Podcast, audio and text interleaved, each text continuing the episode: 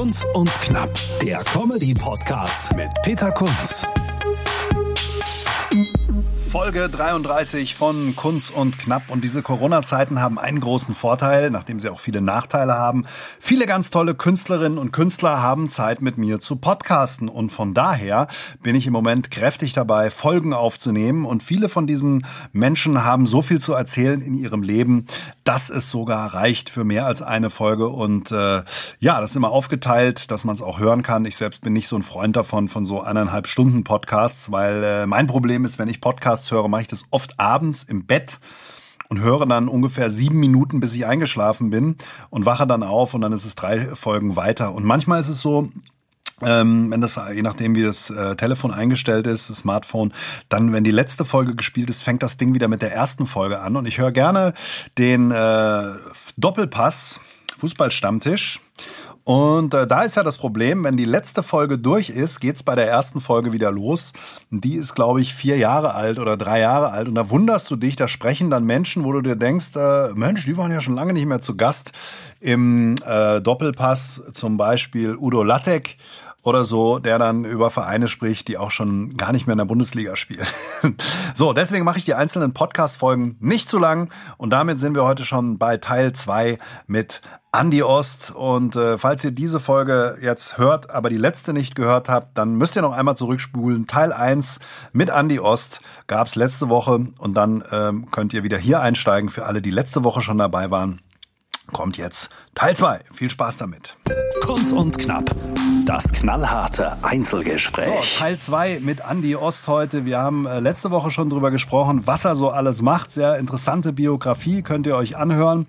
Ähm, Zauberei, Musik, Fasnacht, Comedy, Kabarett. Und ähm, wir waren letzte Woche stehen geblieben im Jahr 2014. Da ist der Andi nämlich nach Los Angeles geflogen, um sein erstes Studioalbum Bock auf Leben aufzunehmen. Und zwar im Tonstudio des Mötley Crew Drummers Tommy Lee. Wie hat sich das denn ergeben? Also wir haben ja schon drüber gesprochen. Du warst dann gerade durchgestartet mit einem Musik-Comedy-Solo-Programm. Wie um Himmels Willen kamst du denn dann auf die Idee, nach LA zu fliegen und ein Musikalbum aufzunehmen, das jetzt ja mit Comedy und Fastnacht überhaupt nichts zu tun hatte? Das war, glaube ich, so der der große Traum, den ich abseits äh, meines Berufswunsches, ne, äh, Pilot zu sein, immer hatte. Ich habe immer von einem eigenen Album geträumt. Und ich meine, die Comedy oder, oder auch die Fastnacht, die lebt ja viel dann von Parodie oder vom, vom Verarbeiten irgendwie bekannter Melodien, bekannter Texte oder halt Stand-up und Comedy-Nummern, aber so das, was einen so wirklich im Herzen äh, beschäftigt, musikalisch zu verarbeiten. Ich habe schon immer geschrieben, also seit meiner Teenagerzeit irgendwie angefangen mit Songs und auch gerade in der Zeit, wo es mir eben nicht so gut ging, ne, wo ich so gar nicht wusste, wohin geht denn jetzt überhaupt die Reise, sind, sind viele Songs entstanden und das war so ein Anteil, der immer irgendwie wieder mal angeklopft hat. Und irgendwann war es dann halt auch so in diesem ganzen Prozess für mich, glaube ich, wichtig, mal aus so einer Opferhaltung rauszukommen, ne? aus diesem, oh, scheiße, und warum ist das mir und überhaupt, ähm, und hinzugehen und zu sagen, hey, wenn das jetzt schon passiert ist, dann muss das jetzt zu irgendetwas führen, wo du völlig deinen Frieden damit machen kannst und sagen zu können, ah, dafür was was gut, ne? um, um, um eben den, den Schatz zu heben, der in, in den meisten Krisen irgendwie verborgen liegt. So, und das hat sich bei mir einfach so angefühlt, als wäre das das Album. Und ich musste oder ich durfte 2012 äh, für Olli Mager. Olli Mager ist ein äh, ja begnadeter und ganz ganz toller Songwriter und auch äh, Künstler, der in Mainz an Fastnacht also ja Legende ist, muss man wirklich sagen. Also der hat äh, Hits geschrieben, wo Zehntausende sich in den Armen liegen und, und mitsingen. Also es ist wundervoll, was der geschafft hat. Und der hat eine Fastnachts-Compilation geplant gehabt. Äh, und er hat mich irgendwie freitagsabends angerufen, hat gesagt, hier, mir fehlt noch ein Fastnachtssong für die CD. Kannst du mir irgendwie noch einen Song schreiben? Und da habe ich gesagt, ja, pff, für wann brauchst du den? Hat er gesagt, ja, am Montag. Äh, und da habe ich gesagt, äh, ja gut, äh, ich schlaf mal drüber. Und hat erst doch gar nicht so richtig den Zug, habe dann aber irgendwie gedacht, hey, äh, warum eigentlich nicht? Komm, schreibst mal so ein Lied. Und dann war das, wie gesagt, montags hat er das Demo gehabt, hat gesagt, ah, super, wir gehen Mittwoch ins Studio und nehmen die Nummer auf. So, und dann äh, habe ich quasi über den Olli, seinen Produzent, kennengelernt, der dann mein Produzent wurde. Der dann irgendwie gesagt hat, hey, eigentlich cooles Songwriting und die Stimme passt auch und, und äh, der hat das damals auch sehr, sehr toll arrangiert und ein, ein, eine tolle CD gemacht und wir haben irgendwie sofort mhm. auf einer Wellenlänge irgendwie gefunkt und ich habe irgendwann mal gedacht, ey, was soll's? Jetzt nimmst du mal alles, was auf der Festplatte ist und schickst es ihm. Und er sagst, hier, hör dir das mal an, das sind alles Demos und, und äh, kannst du damit irgendwie textlich was anfangen, lässt sich daraus irgendwas machen und gib mir mal Feedback. Und dann ging das alles total schnell. Er hat gesagt, ja, finde er geil, wir machen das Album. Und Wie ich gesagt, oh, Ja. ja. Und dann, Nee, haben nee, wir halt, mach, dann haben wir angefangen äh, bei äh, Alan, äh, Alan Vukelic, der heute noch mein Produzent ist, ähm, die Songs umzuarrangieren und zu gucken, wie klingen die. Und der Alan ist äh, jemand, der also ein unwahrscheinlich erfolgreicher Produzent in, in, in Deutschland ist, der auch schon wirklich große Acts gemacht hat und ähm, der kennt halt Gott und die Welt, weil er jedes Jahr in Südfrankreich irgendwie Masterclasses besucht von Produzenten, die jetzt mit Coldplay, mit Adele und you name it zusammenarbeiten. Und so kannte der halt auch ganz, ganz viele tolle Studiomusiker, weil ich kannte niemanden zu dieser Zeit aus, aus, aus der Musikbranche. Ich habe mal Busy Fastnacht gemacht, das fing gerade an, so ein bisschen zu leben, aber dass ich mit irgendjemandem äh, äh, mal äh, professionell studiomusikalisch irgendwie gearbeitet hätte, also da war niemand jenseits von guten Musik hat er gesagt, ah, das macht nichts, ich kenne da eine geile Truppe in, äh, in Los Angeles. und da habe ich gesagt, ja, das passt, okay. Na, auf geht's. Kann man sich das leisten überhaupt? Also es klingt ziemlich Ja, ich nach habe einem großen ich hab, Projekt. ich hab meine Rente damals, ich habe alles aufgelöst, was ich irgendwie hatte und habe gesagt, jetzt äh, einmal all in. Das muss man mal Ja. gemacht haben irgendwie so.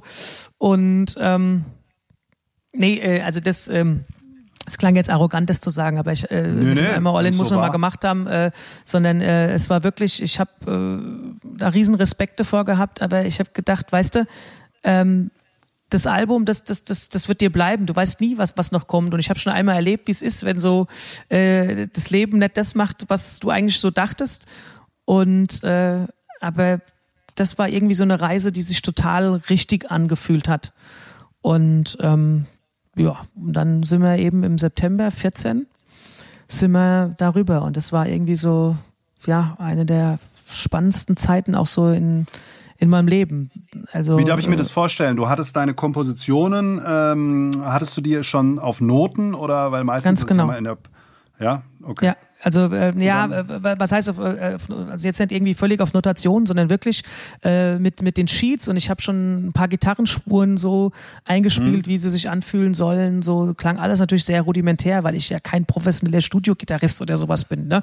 Und ähm, teilweise mit mit Piano gearbeitet und Alan war ein unwahrscheinlicher Fuchs, was irgendwie so Sounddesign angeht, was Drums angeht und so.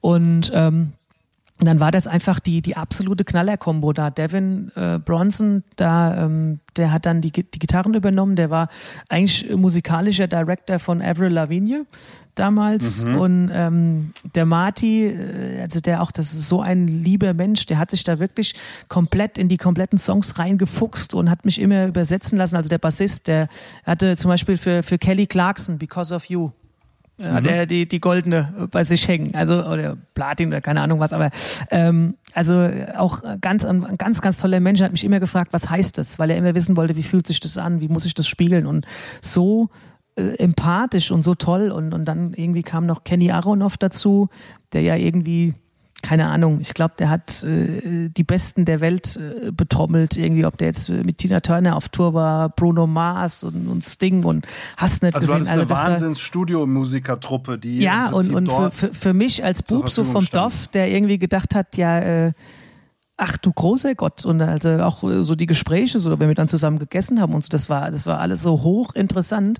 Und für mich war eigentlich das Allerschönste, ähm, dass die das genauso ernst genommen haben, wie wenn das jetzt Celine Dion gewesen wäre. Die haben gesagt, hey, nee, die Songs, die machen Laune, die sind cool, ich kann verstehen, wo du damit hin willst und äh, haben da unwahrscheinlich viel eingebracht eben und äh, also ich bereue keine Sekunde irgendwie das gemacht zu haben und es wird auch irgendwie immer was sein, wo ich ein sehr sehr besonderes Verhältnis dazu habe, ne? weil das sind sowieso 14 Kinder, die mir da irgendwie mit äh, in die Welt entlassen hat. Ja, ja also mir ist das in deiner Biografie schon öfter aufgefallen und da kommen wir auch noch zu. Du bist ein Meister darin, dir selbst Höhepunkte zu kreieren.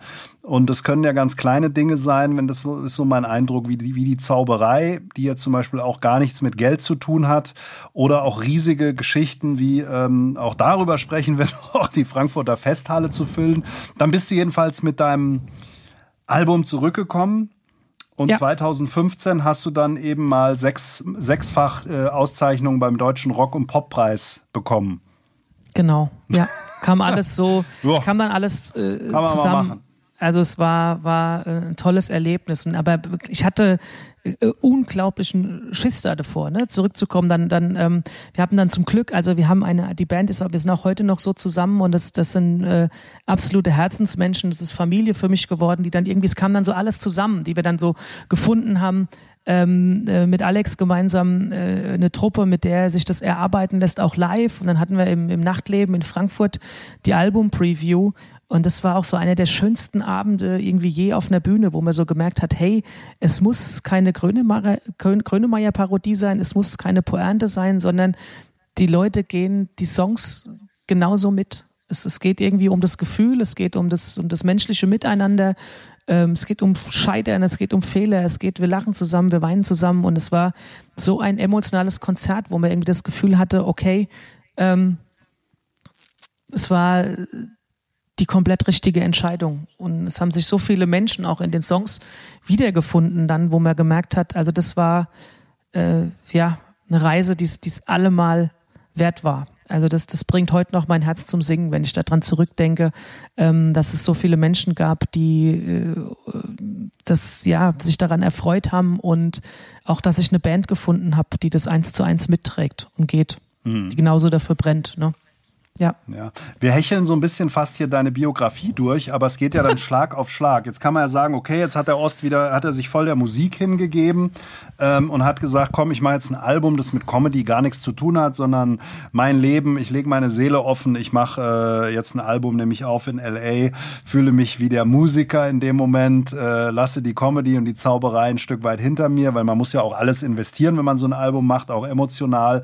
Und dann hast du 2015 äh, die Kabarett Kabarett-Bundesliga gewonnen. ja, stimmt. Ah, das ist, das, kommt, das ist spannend in so einem Gespräch, weil einem so vieles dann erstmal auch wieder bewusst wird, was man so irgendwie im Tagesgeschäft überhaupt nicht mehr auf dem Schirm hat. Aber das äh, richtig, das kam dann auch noch. Ja. Was sollte das denn dann schon wieder? Also du hast jetzt den, äh, den sechs, sechsmal den deutschen Rock- und Poppreis abgeräumt. Ich denke, da gehen viele Türen auf. Du hast ein Album, andere würden sagen, ich koppel da jetzt acht Singles aus und äh, bin eigentlich setze mich voll da drauf. Das ist mein Werk. Warum wie, dann Kabarett? Was ist denn da schon wieder passiert? Du musst ja, ein das, unglaubliches das, das, kreatives Potenzial haben. Ja, das darf man aber nicht, nicht unterschätzen. Also das war alles andere als ein, ein Selbstläufer, ne? weil ich hatte kein Label, was mich irgendwie nach vorne bläst. Ich hatte in der Musikszene also äh, null Kontakte. Ich kannte niemanden. Ich wusste nicht, äh, wen ich ansprechen könnte. Ich musste mich in alles selber reinfuchsen. Wir haben dann ein eigenes Label gegründet, um die CD überhaupt rausbringen zu können. Also das war jetzt nicht so, dass es äh, es waren schön, es waren ja Kritikerpreise, ne? aber mhm. ähm, das war jetzt keineswegs so, dass man damit irgendwie jetzt da den Durchmarsch mit vier äh, Charthits oder sowas ballern konnte. Also das war schon, der, der Mainstream hatte das schon so irgendwie so den äh, immer noch die Hand am Ruder. Also da konnte man nicht irgendwie jetzt unseren Platz da einfach behaupten oder überhaupt erstmal beanspruchen. Ne? Und Aber hat sich das gegenseitig bisschen befeuert, dass du gesagt hast, ich habe Kontakte in der Szene Fassnacht, jetzt habe ich Kontakte in der Szene Musik. Kann man da sagen, hier, du kennst mich doch von da, Hast du, kann ich vielleicht da mal auftreten und Nee, das, das ist so ähnlich, es ist ähnlich wie mit der, es gab ein paar, die das äh, gemacht haben, wo ich auch äh, nie vergessen werde, aber es, es ist ähnlich wie mit der Fastnacht, ne? mit, mit, mit dieser Schublade. Die sagen, ja, also mit der Comedy, das läuft da jetzt gerade so gut und da weiß ich, ich habe ein volles Haus, wenn ich jetzt nicht mehr Musikprogramm verkaufe, äh, kommt mhm. vielleicht niemand. So, also das ist, ja. das ist schon auch so vom, vom Wirtschaftsgedanken, das war ähm, ich war völlig naiv. Ich habe nur fürs Gefühl gelebt. Ich habe nur Ja, ja. äh, äh, das gemacht, was ich wollte in dem Sinne und habe da irgendwie keine Rücksicht auf irgendwelche wirtschaftlichen Interessen oder sowas genommen, sondern das war rein eine eine völlige Herzensangelegenheit und dementsprechend, das hat auch oft echt wehgetan, wenn man dann irgendwie gemerkt hat, hey, jetzt hat man doch hier zweimal ausverkauftes Haus gehabt und das muss doch jetzt irgendwie möglich sein und wollte auch mit dem Kopf durch die Wand und sagen, hier hört's euch doch wenigstens mal an, aber das ist kein Selbstläufer gewesen und die Kabarett-Bundesliga, die äh, hat halt jedes Jahr irgendwie ihre ihre Liga bestückt mit mit Kabarettisten. Ich habe ja parallel auch immer noch Solo-Shows gespielt und und Mixed-Shows und so weiter und haben halt gefragt, ob du da, also ob ich da äh, auch mitwirken würde. Und das war für mich natürlich toll, weil ich äh, auch da dann in Theatern gespielt habe, wo ich sonst aufgrund meiner Fastnachtsvergangenheit vielleicht gar nicht reingekommen wäre. Und auf einmal im Rahmen der Liga habe ich da gespielt und dann habe ich da auch einen Solotermin bekommen. Kabarettist. Also das war- War- dann warst du auch noch Kabarettist. Ja, also das, äh, das ist so der, der, der, der Deckmantel, ne? Kabarett Bundesliga, aber da war von Poetry Slam über Comedy, Musik, Parodie, da war einfach alles vertreten. Und es waren auch sensationelle Künstler, auch, auch viele, die irgendwie so ähm, zu, zu Freunden, Freundinnen wurden, Menschen, die ich heute noch verfolge, wo ich mich totlachen könnte, weil ich das einfach so grandios finde, was die machen. Und das ist halt das, was man kennengelernt hat dadurch. Es gibt eine Menge sau, sau guter, großartiger, fantastischer Künstlerinnen und Künstler da draußen. Also das ist wirklich, äh, wir haben eine tolle Unterhaltungskultur und ich hoffe einfach, dass, dass, dass nach dieser Zeit jetzt hier alle wieder rausgehen, alle wieder in die Theater gehen und sich so viele tolle Menschen anschauen, die es einfach verdient haben. Ja, Also- auf jeden Fall. Ja, dann springen wir noch mal kurz zum 15. Oktober 2016. Erzähl uns doch bitte mal was über dieses Projekt.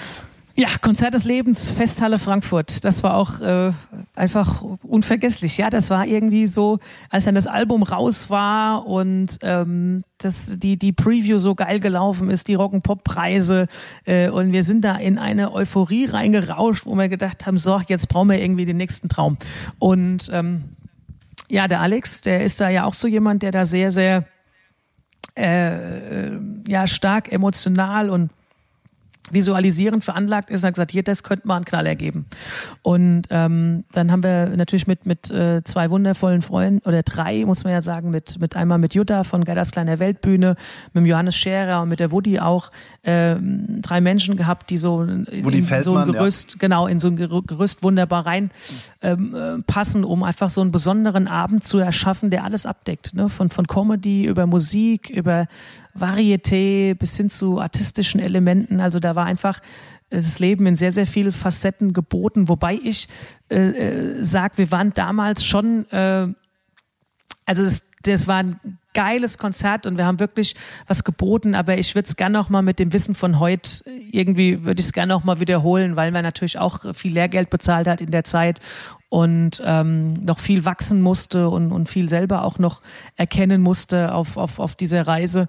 Und ähm, aber Ja, nichtsdestotrotz, man muss sich das kurz auf der, man muss sich das auf der Zunge zergehen lassen. Also für alle Nicht-Frankfurter. Frankfurter Festhalle ist das Teil, wenn ihr an der Messeautobahn reinfahrt, äh, rechts die größte Halle in Frankfurt mit, ich glaube, wie viel? 11.000 Plätzen?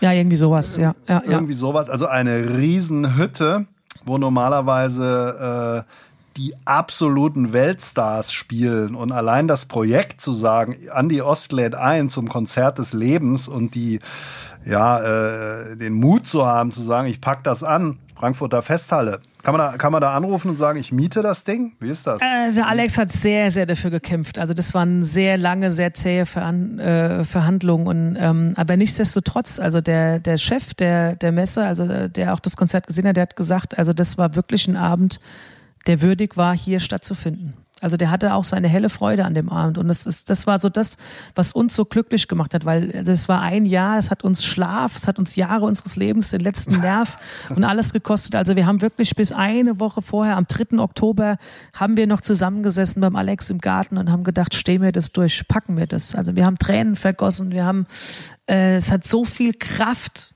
gekostet, ne, das zu stemmen mit allem. Es ist, es mit den, den Sicherheitsauflagen, mit wann welche Rate zu überweisen ist, weil es ist ja so, dass Eventim und sowas, die schütten ja erst nach der Show aus. Das mhm. heißt, es musste alles vorfinanziert werden und äh, wie viele Karten müssen wir noch verkaufen und uns fehlen noch 200 und kommen wir vielleicht da nochmal ins Radio, können wir vielleicht da nochmal im Fernsehen was dazu sagen und, und, und, und, und. Also das waren so viele Spitz auf Knopf-Momente, das war wirklich... Äh, der, der Alex hat gesagt, irgendwann schreibe ich mal ein Buch über dieses Jahr. Und bis dann irgendwie Play gedrückt wurde und der Abend begann. Und ab da war es eigentlich nur noch ein Wunder. Das hat auch die Presse damals. Also die Presse hat geschrieben, das Wunder von Frankfurt. Das war damals, ja. werde ich nie vergessen, das war diese Überschrift, weil es einfach, es konnte keiner glauben, bis es anfing. Und auf einmal haben äh, die, die tausende Menschen, die da waren, gemerkt, scheiße, das passiert hier gerade wirklich. Und so waren die auch drauf.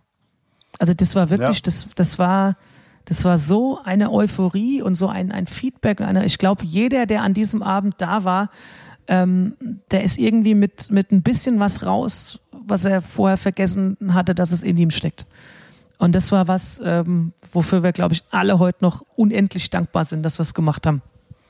Ja, also es ist ein gutes Konzept, finde ich, ähm, im Großen und im Kleinen sich immer wieder selbst Höhepunkte zu generieren, gilt für jeden, auch wenn es mal scheiße läuft, sich einfach was vornehmen, auf etwas hinzuarbeiten ähm, und dann wird es irgendwie auch klappen. Also bin ich fest davon überzeugt. Ist auch mein Motto irgendwie natürlich jetzt nicht in der Frankfurter Festhalle, aber ähm, finde ja, ich, ich ein gutes, ist grundsätzlich ein gutes Konzept, sich immer wieder selber Höhepunkte zu generieren. Ja, ich, ich möchte an dieser Stelle muss ich noch mal ganz kurz was sagen, was mir persönlich sehr wichtig ist, was ähm, man vielleicht nicht unter, unterschätzen darf, ist, weil, weil manchmal man, man kennt das ja. Wie oft sagt man, oh, ich würde so gern, ich würde so gern, ich kann aber nicht. Ne? Oder, oder ich komme nicht über meinen Schatten oder mein Schweinehund ist zu groß oder oder oder. Also ich bin schon auch ein Freund, der irgendwie äh, dann so Gefühlen gern auf, auf die Spur kommt ne? und sagt, also äh, warum denke ich denn so? Warum denke ich denn so über mich? Weil man muss zweifelsohne bei, bei jedem, glaube ich, Herzenswunsch oder bei jedem Projekt, was du dir vornimmst, zweifelsohne über Hindernisse. Ne? Die, die kommen und, und oftmals sind die in einem. Ne? Das Außen ist ja so, so ein bisschen der Spiegel. Und wenn wir schon über, über, über sowas reden, dann würde ich ganz, ganz kurz, weil vielleicht hat der ein oder andere Bock, sich damit mal zu beschäftigen, auch ein paar äh, Taktiken äh, äh mitgeben, die mir unwahrscheinlich geholfen haben. Also EFT. Ja, klar, auf jeden ne? Fall.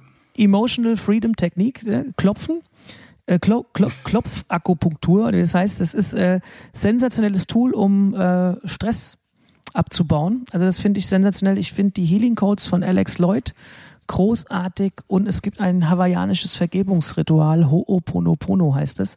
Einfach mal reinschauen und äh, ich habe zum Glück auch mit, mit Ralf Bielmeier den wahrscheinlich besten Mentaltrainer Deutschlands irgendwie gefühlt äh, kennenlernen dürfen, der mir auch so oft Rede und Antwort stand und, und geholfen hat, irgendwie äh, Blockaden aufzuspüren, für die ich blinde Flecke hatte. Also das ist definitiv alles nicht einfach so zugeflogen oder einfach so passiert, sondern ähm, für alle, die sich irgendwie vornehmen, vielleicht irgendwelche Themen anzupacken. Es ist keine Schande, irgendwie sich ja irgendwelcher äh, legaler Mittel zu bedienen, ob das jetzt äh, Coachings sind oder oder irgendwie Bücher wo man guckt, wie kriege ich denn meine inneren äh, Muster und Blockaden los.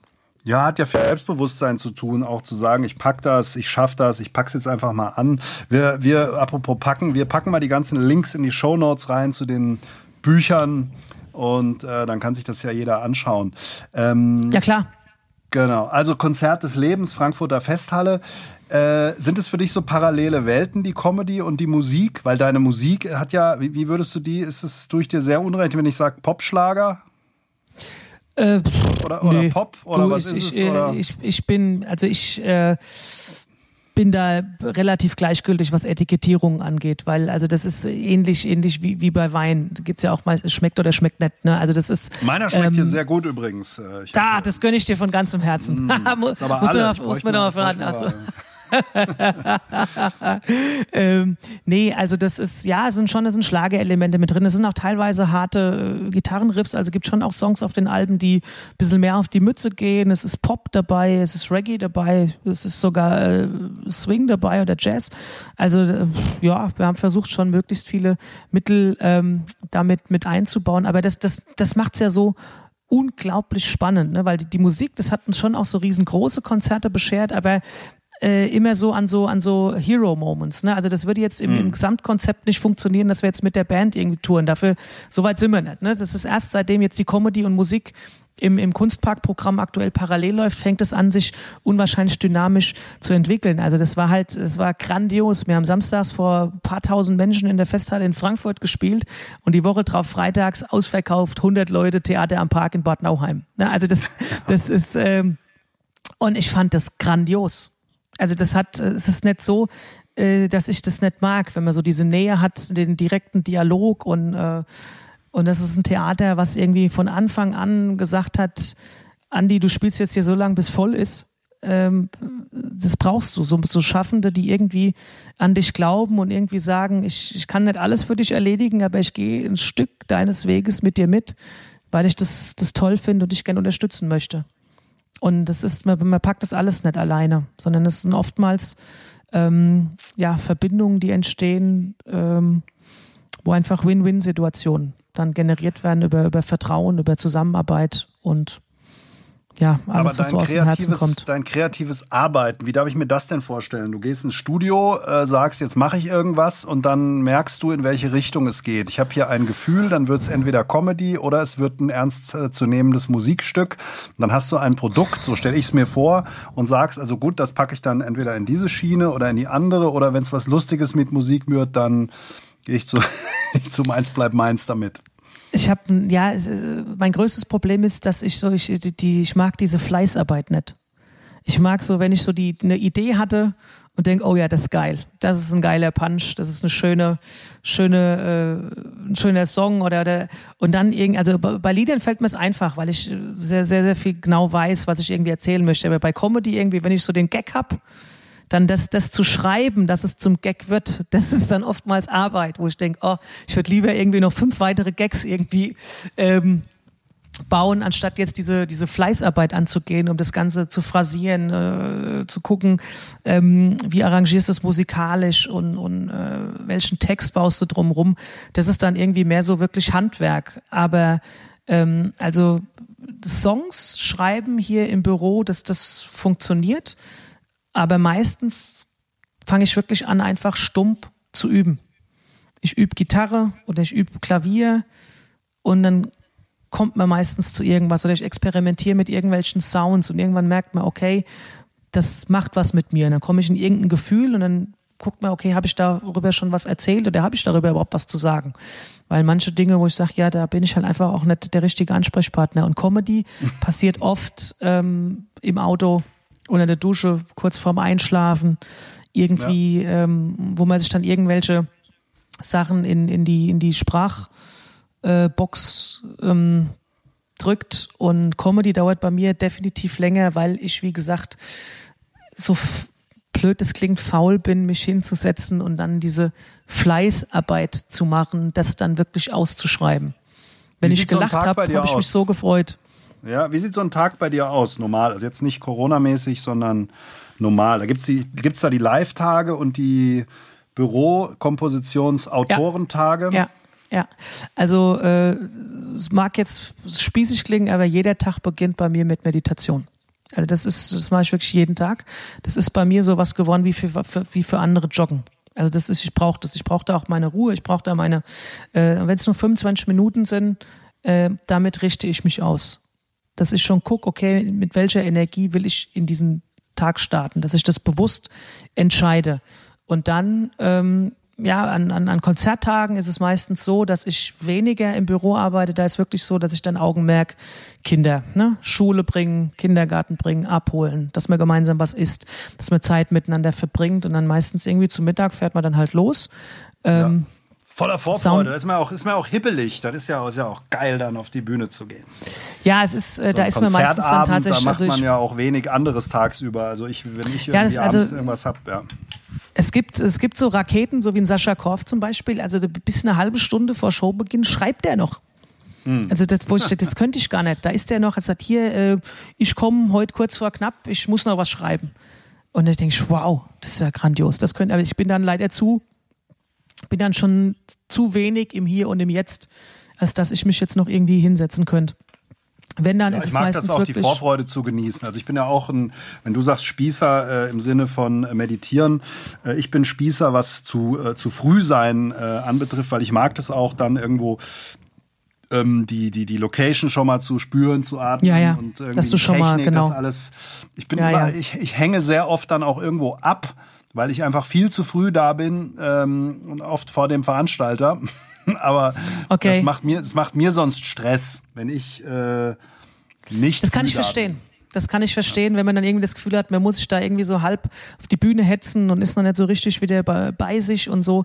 Deshalb, ich kann das sehr, sehr gut nachvollziehen. Also ich bin auch lieber irgendwie eine halbe Stunde früher als äh, dann alles so kurz vor knapp und, und Stress. Und also meistens so im, im, im Büro an, an Konzerttagen, wenn, dann mache ich so Recherche, dass ich irgendwie gucke, okay, welche Sounds, was, was, was ist äh, neu draußen, wie könnte man irgendwie einen Song arrangieren, was ist so an, ja, keine Ahnung, Effektgeräten, weil also so, so wirklich so mal so gucken, was ist so im Moment äh, angesagt oder hör auch einfach nur mal Musik oder äh, lese irgendwie was. Äh, das ist meistens, es geht sehr, sehr schnell rum. Also wie du schon sagst, so in der, in der Freude, in dem Gucken, wer ist irgendwie schon gedanklich beim Abend. Und sonst ist wirklich, äh, ich gehe hier runter und meistens, also ich habe ja mein, mein Büro ist ja direkt am Haus und ähm, und meistens lasse ich mich so völlig inspirieren. Also das ist ein ganz, ganz großes Geschenk, irgendwie das, das Gefühl zu haben, er geht jetzt hier rein, äh, worauf habe ich denn gerade Lust? Will ich jetzt mit Gitarre anfangen oder mit, mit äh, Klavier und dann irgendwie ausprobieren? Und manchmal ist man halt wirklich einfach auch, wo man sagt, heute geht mal gar nichts und dann guckt man halt mal irgendwie, äh, wie gesagt, über, über Zauberei komme ich sehr, sehr schnell wieder in so eine kindliche Freude rein, wo man so ganz naiv irgendwie sich an alle möglichen äh, Dingen irgendwie so völlig äh, erfreuen und begeistern kann. Und ja, Ja, wobei du ja auch Kinder hast, das heißt, mit der Ruhe ist dann aber irgendwie ab 12, 13, 14 Uhr auch wieder vorbei. Darf man sich da stören in deinem Raum ja, oder nicht? das ist schon äh, sehr, äh, also das ist schon sehr diszipliniert. Also die wissen schon, wenn ich hier bin, dass ich auch arbeite und manchmal klopfen sie und manchmal äh, nehme ich auch mit denen dann hier Songs auf und so. Da bin ich immer total glücklich. Aber die haben so ihre Begeisterung für das, was ich mache, noch nicht so wirklich entdeckt. Also die sind äh, noch nicht so, dass die auch sagen, ich möchte Klavier lernen oder ich möchte Gitarre lernen. Die haben ganz, ganz andere Interessen und ähm, und so gesehen sind die gar nicht so oft hier unten. Also das ist dann schon so, dass ich dann eher versuche, wenn ich dann im Haus bin, dass ich dann auch wirklich da bin. Ne? Also dann, dass man das Handy mal liegen lässt und nicht irgendwie permanent guckt, okay, ist noch irgendwas Neues, hat, wollte noch irgendjemand was auf Facebook oder sonst irgendwas, sondern dass man das dann streng halt da äh, trennt. Ne? Und da auch so Rituale hat. Wir lesen dann gemeinsam Geschichten oder ja, spielen und tauschen uns aus und ja, manchmal bin ich halt auch mal der Ken, ne, im Barbiehaus. Da habe ich zwar nicht, nicht wirklich Bock drauf, aber dann wird Lässt halt mal eine schminken. halbe Stunde geschwommen. Ja, ja, ja. Oder das, ja. Tätowieren. Das sind meistens so Wassertattoos. Ich habe hier Ja. seit Ostern habe ich so ein so ein Schmetterling hier auf meinem Handgelenk. Sieht total, total scharf aus. Na gut, zwei Mädels, ne? Da geht's Ja. halt rund. Ja. ja, das ist schon gut. Du hast, auch, du hast zwei Jungs, oder? Ja, ich habe zwei zwei- Jungs. du hast äh, zwei der eine Jungs, ist also das ist genau, der alles eine ist komplementär. zwölf, der andere ist, Okay. ja, der ja, echte Männer machen nur Mädchen, habe ich mal gehört. Hast du gesagt? Aber, ja, ja habe ich mal mehr Sagas. Nee, ich habe zwei Jungs, der eine ist acht, der andere ist zwölf. Ähm, und der Achtjährige ist ein Musikfreak, der hier die ganze Technik nutzt. Der spielt Schlagzeug. Äh, Ach, hab, wie äh, geil. Diese, Okay. Ja, ich habe letzte Woche jetzt zwei Karten für das KISS-Konzert in der Festhalle gekauft für 148 Euro pro Stück. Alter Äh, ich Schwede. wusste, es, ja, ich wusste, es wird verschoben, aber er wollte gern dahin, weil er Okay. die, Zunge, die Zunge so weit rauszustrecken wie Gene Simmons. Das ist so Und, ähm, verrückt. Ein Freund von mir aus, äh, aus Berlin, der hat auch gesagt, sein Sohn, der ist auch acht oder neun, er hat gesagt, hier, der, der wollte unbedingt zu KISS. Ja gut, es Und ist halt gesagt, für die faszinierend, die Schminkerei. Konnte da nichts damit anfangen, da war ich auf diesem Konzert und das muss so geil gewesen sein. Also, Entschuldigung, dass ich jetzt schon wieder das Wort äh, geil ist, aber das muss grandios. Ja. Er hat gesagt, er hat gesagt, äh, ich habe fünfmal in dem Konzert gedacht, was soll denn jetzt noch kommen? Großes Finale und Feuer und Pyro und gib ihm. Und auf einmal haben die losgelegt, als gäbe es keinen Morgen mehr. Und da habe ich schon gedacht, boah, es muss ja jetzt der Höhepunkt gewesen sein. Also ich denke, da könnt ihr euch freuen, das wird bestimmt ein Fetzer. Kiss habe ich noch nie Ja, live ja. gesehen. Ja, und jetzt hat er Kann aber ich nicht folgendes gemacht. Mein Großer, mein Großer, der hat Bass gespielt, E-Bass. Und der Kleine hat jetzt am Wochenende über Ostern irgendwie sich den E-Bass geschnappt und aufgebaut und hat, hat jetzt erklärt, er ist jetzt auch Bassist. Und jetzt sitze ich dann am Schlagzeug, das was ich nur sehr rudimentär kann. Und teilweise, okay. äh, ich habe ja auch mein Musikstudio dann hier, schmeiße ich dann irgendwelche Synthesizer an. Dann gibt's hier ziemlich ähm, auch ab und zu irgendwelche Live-Sessions. Aber das macht schon Spaß mit den eigenen. Kids. Das ist ja ein Knaller. Also das, das bin ich mal gespannt. Das wird äh, sich hoffentlich bei mir auch noch ergeben, dass ich da so äh, mit denen mal gemeinsam musiziere. Aber im Moment, die sind eher äh, auf der Tanzen. Tanzenseite. Ja gut, braucht man auch. Also es muss auch getanzt werden. Aber es ist, glaube ich, auch nur, ja, ist aber auch, glaube ich, nur ein kleines Zeitfenster, solange der Vater noch gefragt wird hier. Also das wird sich dann auch relativ schnell legen mit der ersten Schülerband. Ähm, zwei Themen noch, die ich ansprechen wollte. Ähm, das eine davon Reisen. Du bist auch viel in der Welt unterwegs. Wo warst du so im Urlaub? Was ist dein Lieblingsland oder wo warst du jetzt so? Boah, also das, das ist äh, mir noch so ein bisschen halt äh, durch meine, meine Langstreckenzeit ähm, übrig geblieben, dass ich so da so das Gefühl habe, dass mir die Welt noch nicht völlig abhanden gekommen ist. Deshalb brauche ich das, glaube ich, immer noch so ein bisschen ähm, die, die fernen Ziele. Also äh, es gibt zwei Orte, die mich, glaube ich, so am meisten berührt haben in den letzten Jahren. Das ist äh, zum einen Südafrika und ähm, Hawaii. Ja, das kann ich unterschreiben. Also Hawaii ist bei uns eigentlich im Sommer geplant, aber ich denke, es wird sich dann erledigen. Wird dann wohl nicht klappen. Und Südafrika, äh, da war ich auch schon ziemlich oft. Wo dann? Kapstadt oder? Ja, Kapstadt, Hermanus, so ähm, oder die Weingegend. Also da hat ja schon viele, viele tolle, tolle ähm, Gegenden. Ich wollte mir auch gerne mal Johannesburg anschauen. Das habe ich noch nicht geschafft, ähm, weil mich auch schon so die die Geschichte und so sehr interessiert. Ne? Also ich beschäftige mich da schon auch äh, intensiv mit, mit den Menschen da und will mich da auch noch ein bisschen tiefer reinfuchsen in diese ganze History, dass man einfach noch ein bisschen mehr auch über die Seele dieses Landes erfährt. Das ist mir irgendwie Dann gefällt dir sicher auch Botswana und Namibia. Namibia war ich tatsächlich zweimal schon an Fastnacht, ob du es glaubst oder nicht. Oh! Da bin ich, ja, ich bin zweimal in Windhoek beim Karneval aufgetreten, ja. Oh. Stimmt, ja, das haben wir gar nicht drüber geschnackt, aber da, da nee. hat es mich auch äh, schnell verschlagen. Das war ähm, auch immer sehr, sehr, sehr, sehr toll. Sehr berührend. Muss man für ja, die ja. erklären, die es nicht wissen. Also ähm, Namibia war ja mal kurz deutsche Kolonie. Es leben noch 40.000 Deutschstämmige dort. Also mit Deutsch kommt man da sehr gut durch. Und in Windhoek ja. gibt es ja auch das äh, Reichsvermessungsamt und so verschiedene Turnvater Jan, äh, Turnhalle in Lüderitz und so. Allein die Städtenamen Lüderitz und Walfisch Bay. Gut, das ist jetzt. Aber ähm, gibt es schon, ist schon sehr abgefahren. Und da gibt's Karneval. Aber ich glaube nach der originären Saison, oder? Damit ja, ist immer, ist immer kurz vor Oster, äh, kurz vor Ostern, vor Ostern, kurz vor Ostern, ja. ja. Das war wirklich so. Ich, ich kam da an, irgendwie war Nachtflug auch über äh, Johannesburg, Windhoek. Und dann hat er gesagt, ah, wir fahren mal direkt zum Soundcheck. Und dann fliegst du da einmal irgendwie zwölf Stunden durch die Nacht, kommst in eine Halle und denkst, du bist in Mumbach. Das war unfassbar. Ich habe gesagt, die wollen mich verarschen. Ich bin der Manfred, ich mache heute Abend für dich die Technik, hat er gesagt. und ich habe gedacht, die haben mich doch betäubt heute Nacht. Das ist, verstehen Sie Spaß. Ich bin hier irgendwo, äh, keine Ahnung. Aber Wer waren die anderen Afrika. Künstler, die noch da waren? Äh, ich war ähm, allein. Sie haben immer einen eigentlich hauptsächlich so als Gast. Also ich war, Jürgen Wiesmann war nach mir da und sonst, die hatten ja ganz viele auch, auch äh, ich war der erste Mainzer, sonst immer nur Kölner mhm. die da waren und ähm, war tatsächlich der erste Mainzer Fastnacht, der, der da aufgetreten ist. Es waren von der Hofsänger waren schon mal Leute unten, äh, Marie-Louise Nikuta, super Duett und also you name it. Eigentlich war ja. da äh, wirklich schon ähm, ja alles, was Rang und Namen hat. Die haben auch sonst so irgendwie so ein Heino oder Jürgen Drews und, und wie sie alle heißen. Also da ist wirklich äh, echt viel los. Und also das war halt, es, es, es war grandios. Da tanzt die Garde, alles singt drei Chinesen mit dem Kontrabass äh, und, und äh, ein Prosit der Gemüt. Also, und es war, also es war ein, eine irre Stimmung. Ja. Und, ja, das ähm, ist schon ein, ein irres Land und diese deutschen Einflüsse, das ist schon total abgefahren. Ich weiß nicht, da gibt's ja auch zwei Radiosender. Einmal Hitradio Namibia, das ist so ein bisschen genau. wie jetzt hier in Hessen FFH. Und dann gibt's ja noch das äh, so eine Art Bürgerradio ähm, in, in Namibia von quasi Amateuren gemacht. Und das ist auch crazy, wenn du da mit dem Jeep übers Land fährst und hörst dir dann dieses, ähm, dieses Radio Namibia an, wo dann ein Gartenstuhl verlost wird über eine Stunde. ja. Und die bringen aber, die ja, bringen aber die nicht. Schlusskonferenz der Bundesliga bringen die live und ich war mit okay. meiner Frau damals äh, nördlich von Swakopmund äh, Richtung äh, Cape Cross. Da sind paar, paar hunderttausend Robben. Es stinkt wie Sau. Äh, aber okay. auf dem Weg durch die sandige Wüste habe ich dann die Bundesliga-Schlusskonferenz mit Manny Breukmann und Günther, Günther Koch aus dem Frankenstadion gehört. Das ist schon, ist schon reichlich abgefahren. Ja, das also, ist natürlich Champions League. Wahnsinn. Genau. Ja. So, und Südafrika, wenn wir über Südafrika sprechen, dann müssen wir auch über Johannes Scherer sprechen, den ich ja auch hier in diesem Podcast äh, locken möchte. Liebe Johannes, wenn du es hörst, wenn du deine technischen Probleme dann mal gelöst hast, dann könnten wir hier auch mal aufnehmen.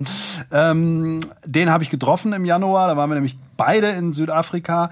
Und ich habe ja den Verdacht, ihr hessischen Comedians, ihr habt so eine WhatsApp-Gruppe, oder? Mit äh, Bodo Bach, Woody Feldmann, Johannes Scherer und anderen. Kann das sein? Weil ihr ja, tretet es, auch es, sehr häufig zusammen auf. Es gibt, es gibt ein, ein, ein, paar, ein paar Gruppen. Jetzt äh, muss ich natürlich sagen, also äh, mit, mit Johannes bin ich natürlich so sehr, sehr eng verbunden, weil ich ihm auch unglaublich viel zu verdanken habe. Also es ist wirklich ein ganz, ganz lieber Freund und ein, ein, ein wunder, wundervoller Mensch und ähm, ja, von dem ich auch viel gelernt habe, muss ich ganz, ganz ehrlich sagen. Also wir haben ja seit 2014 ähm, auch ein, ein Comedy-Duo-Programm, wo wir gemeinsam auf die Bühne gehen und das ist für mich jedes Mal also ein, eine, eine Unterrichtsstunde par excellence. Also ich, für, für mich äh, ist er einfach der sensationellste, spontanste Stand-up-Comedian, den, den, den oder was heißt, den gibt, ist immer so äh, final, aber für mich, also ich persönlich bin also Fan, was ich schon gelacht habe mit ihm, was ich schon gelacht habe über ihn und, und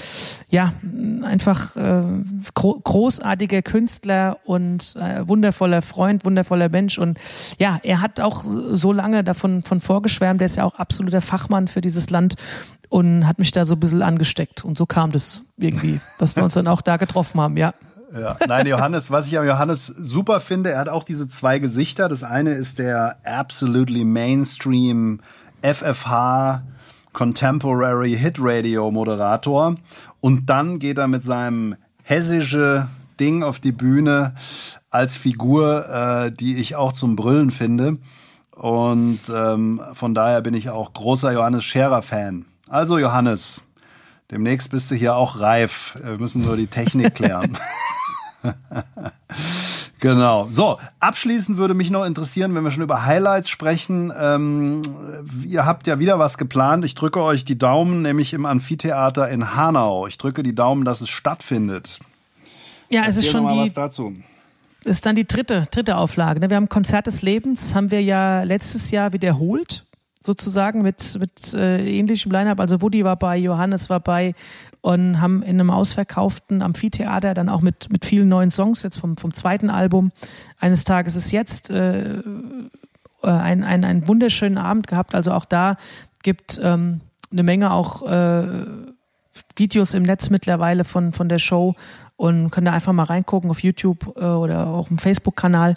Und äh, das war ein Abend, wo, wo wirklich, also es war irgendwie Monate vorher ausverkauft. Wir wussten, es wird, wir haben aus dem Vollen geschöpft, wir haben äh, irgendwie mit Bühnenbild, mit allem alles gegeben, um diesen Abend aus der Festhalle irgendwie nochmal zu bestätigen und allen Menschen, die dann an diesem Abend da waren, ähm, ja auch so einen Abend äh, zu präsentieren. Und es war ähnlich berührend und als dann der Erfolg äh, so groß war, war relativ schnell klar, okay, das ist ein Konzept, das äh, trägt sich vielleicht noch eine Zeit. Und jetzt gibt es das Konzert des Lebens Teil 3 am 28. August, so Gott will. Ich denke schon, äh, das heißt ja, Großveranstaltungen sind verboten und ich glaube, es wird einfach Auflagen geben. Ist jetzt meine ganz persönliche Meinung, ist ja alles noch relativ unklar und äh, frisch. Äh, ich, ich glaub, hoffe, du hast recht. ja, Lieber. ich glaube, die Grenze wird so wie ich das jetzt interpretiere, nicht so ganz hart gezogen, sondern es kommt eher darauf an, wie man das örtlich umsetzen kann. Wer wird denn dabei sein dieses Mal? Das, äh, mein Freund, darf ich dir leider noch nicht verraten. Da gibt es eine offizielle Mitteilung, aber ich, ich weiß, wer dabei ist und ich weiß, es wird großartig. Es wird fünf Tage vorher bekannt gegeben. Wie bei nee, Mainz, äh, Mainz. Wir geben es. Das war, das war ein schöner Klauser. Nein, ähm, machen wir, sobald feststeht, dass es definitiv stattfindet. Alles klar. Super, dann drücke ich uns allen mal die Daumen, dass wir bald wieder auf irgendwelchen Bühnen stehen können. Für dich wird es ja sonst Unbedingt. auch ein, ein, eher ruhiger Sommer, äh, wenn man so hart ausgebremst wird, kreativ. Ähm ja, ich hoffe, das Album äh, werde werd ich bis dahin fertig schreiben können. Das hatte ich zwar so nicht geplant, aber das ist jetzt das, was dran ist. Machst Ja. ein Doppelalbum draus. Vielleicht darf ich ja einen Remix machen für dich. Hessen at Home haben wir jetzt gar nicht drüber gesprochen. Hast du Stimmt, haben wir gar nicht drüber geredet, Hessischen. Rundfunk. Grandiose Komposition, gefällt mir sehr gut. Also ich mache auch gerne mal, mache auch gerne mal einen Remix. Alles, was ich brauche, sind die Vocalspuren. Dann äh, Dann die, das kriegen wir ja hin. Dann werde ich dir die mal, die mal schicken. genau. Nee, nee, nicht dafür, sondern vielleicht für dein Album, weil Hessen at Home ist ja ist ja versendet sozusagen. Aber das besprechen wir dann mal in irgendeinem weiteren äh, bei einem Beim weiteren nächsten Mal Mittagessen. beim Italiener. Genau. Ja, genau. Alles klar, lieber Andi. Herzlichen Klingt Dank. In diesem Sinne, äh, die Shownotes Danke für die bestücke Einladung. Ich gerne. Bestücke ich mit den Links zu deinen Büchern. Dann in diesem Sinne viel Erfolg. Alles klar, dir auch, mein Lieber, gell? Hau rein und bis hoffentlich bald wieder auf irgendeiner Bühne Deutschlands. Kunz und Knapp, der Comedy-Podcast mit Peter Kunz.